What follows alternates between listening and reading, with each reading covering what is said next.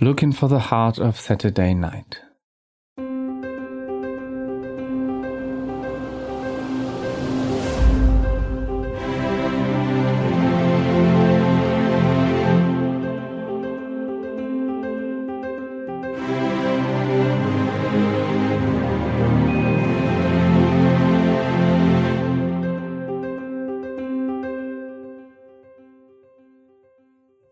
Ich begegnete ihr morgens um vier. Wenn all die Müden und Betrunkenen an den Haltestellen sitzen und nichts mehr wollen, außer nach Hause. Ich war einer davon. Nur war ich nicht betrunken. Meine Schicht hatte sich wahnsinnig lange gezogen. Dann hatte ich noch aufgeräumt, Kasse gemacht, mich ausgezahlt. Und dann schon kam die Bahn nur noch stündlich. Ich gehe eigentlich auch nicht so feiern, aber natürlich kannte ich diese Straße. Man wurde ja mal eingeladen oder mitgenommen. Freundinnen verabredeten sich mit einem, einer von den Bars hier. Und ich hatte Zeit. Also hatte ich mich in den unvermeidlichen Irish Pub auf seiner Straße hier gesetzt und da bei einem kleinen dunklen Bier die Zeit totgeschlagen, bis mich das Bewusstsein einer tiefen Einsamkeit befallen hatte, die an diesen Orten immer lauert und ihre Finger nach jedem ausstreckt, der nicht gerade tanzt oder quatscht oder sich mit Freunden oder Fremden irgendwie damit beschäftigt, Spaß zu haben. Also war ich doch schon mal an die Haltestelle rausgegangen. In diesem Wartehäuschen hier saß ich alleine, und das andere war ein Stück weg. Zumindest hatte ich gedacht, ich bin alleine. Irgendwann fiel mir nur so im Augenwinkel auf, dass da wohl doch noch jemand war, am anderen Ende der Bank. Aber wenn eine Person hereingekommen und sich gesetzt hätte, dann hätte ich das sicher mitbekommen. Ich guckte rüber, und tatsächlich, da saß jemand. Eine junge Frau mit hohen Schuhen, die inzwischen bestimmt ungemütlich geworden waren, einem kurzen Rock und das Top leicht bauchfrei und auch sonst in jedem Detail so exakt dem tagesaktuellen Trend entsprechend. Ich hätte nicht sagen können, ob ich sie heute vielleicht schon mal gesehen hätte oder nicht. Vielleicht auch schon 20 Mal. Auch ihr Gesicht hatte überhaupt nichts Markantes. Ich hätte nicht gewusst, wie ich es jemandem hätte beschreiben sollen. Aber sie sah sehr schön aus. Ich bemerkte etwas zu spät, dass ich sie anstarrte und drehte den Kopf wieder nach vorn. Ich wollte ihr nicht zu nahe treten. Da kam von der Seite ihre Stimme. Nein. So wie eine Lehrerin das sagt, wenn man eine falsche Antwort gegeben hat. Also schaute ich wieder hin und wir sahen uns an und ich meinte, hey? Wie heißt du? Sie machte den Mund auf und sagte, Undine. Undine, sagte ich, schöner Name.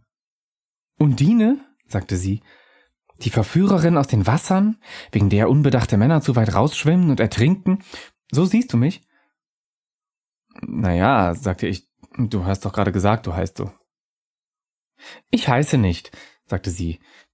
Wenn ich versuche, meinen Namen zu sagen, dann hören die Leute immer das, was sie gerade von mir denken.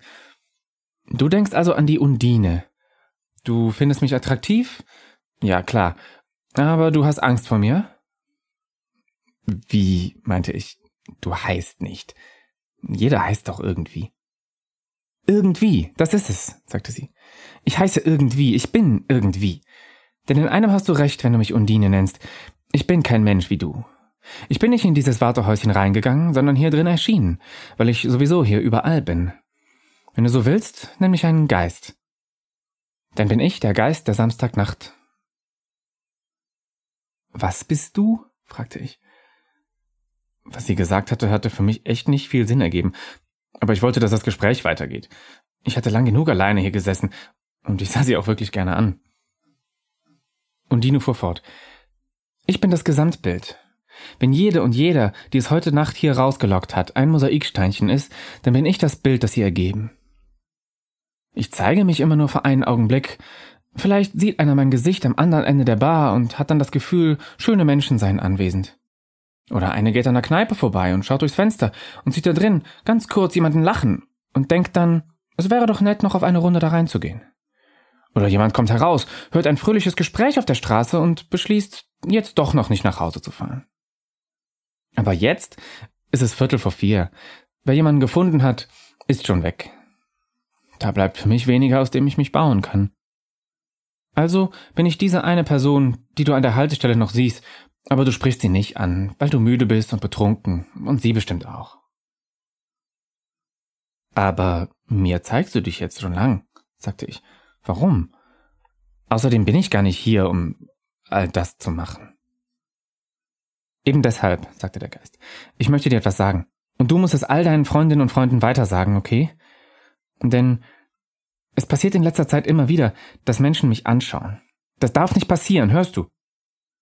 Immer wieder stehen zwei an der Theke, sie haben sich gerade gefunden, sie reden miteinander und sie gefallen sich, und dann geht eine weg oder, oder beide gehen auseinander, weil sie irgendwo im Raum mein Gesicht gesehen haben. Oder auch nur meinen, sich daran zu erinnern. Und dann denken sie, wenn sie diesen Flirt, der da vor ihnen ist, jetzt haben würden, dass sie dann mich verlieren. Mich verlieren. Mich gibt es doch gar nicht. Sieh mich an. Kannst du beschreiben, wie ich aussehe? Ich hatte sie die ganze Zeit schon angesehen. Nicht einfach angesehen. Ich hatte mich komplett verloren in diesen Augen, kindlich und weise, voll Melancholie und Genuss. Ich sagte, natürlich kann ich. Du bist schön. Was du bist, ist das, was schön ist. Nein, rief sie. Und weiter, verwechsle nicht Schönheit mit Anziehung. Ansehen sollst du mich. Wie sehe ich aus? Hm? Sie hatte recht. Ich konnte sie nicht beschreiben. Wäre sie nur kurz aufgestanden und nach einer Minute wiedergekommen, ich hätte nicht sagen können, ob es dieselbe Person gewesen wäre oder eine andere. Aber das musste ich ja auch gar nicht, denn sie saß ja da und ich konnte sie im Blick behalten. Das kann ich nicht, sagte ich. Nicht mit den Augen. Aber dich im Geiste ansehen, das kann ich. Und das ist, ja, wunderschön halt. Warum sollte ich damit aufhören? Dann wäre ich ja nur doch wieder alleine hier. Eigentlich wollte ich ihr unbedingt den Gefallen tun, tun, was sie wünschte. Aber hätte das nicht bedeutet, dass ich sie dann nicht mehr sehen könnte? Undine erwiderte meinen Blick geduldig und gerade und ausdruckslos.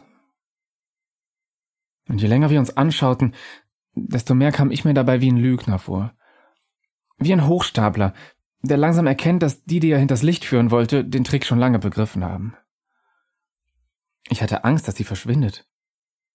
Ich traute mich nicht, auch nur zu blinzeln. Schließlich sagte sie, Du hast verstanden. Du bist allein. Und dann verschwand sie vor meinen Augen. Mein Blick lag weiter auf der leeren Bank, bis irgendwann mit ihrem Getöse die Straßenbahn einfuhr und mich nach Hause brachte. Und ich habe ja gesagt, eigentlich mache ich das nicht. Aber an dem Samstag da drauf fand ich mich an genau der Stelle wieder. Frisch rasiert, frisch geduscht, gestylt und hielt nach ihr Ausschau. Auch in der Woche danach. Und in der danach. Ich treibe über die Plätze, durch die Bars und die Lokale, aber in keinem der Mädels, das ich anspreche, finde ich sie und in den Jungs erst recht nicht. Und von denen findet auch keine ihr Herz der Samstagnacht in mir. Aber trotzdem. Trotzdem kommen wir jede Woche neu zu unserer Zeremonie der Suche zusammen. Und manchmal frage ich mich, ob nicht langsam wir die Geister sind. Gelesen von Kilian Kugelgei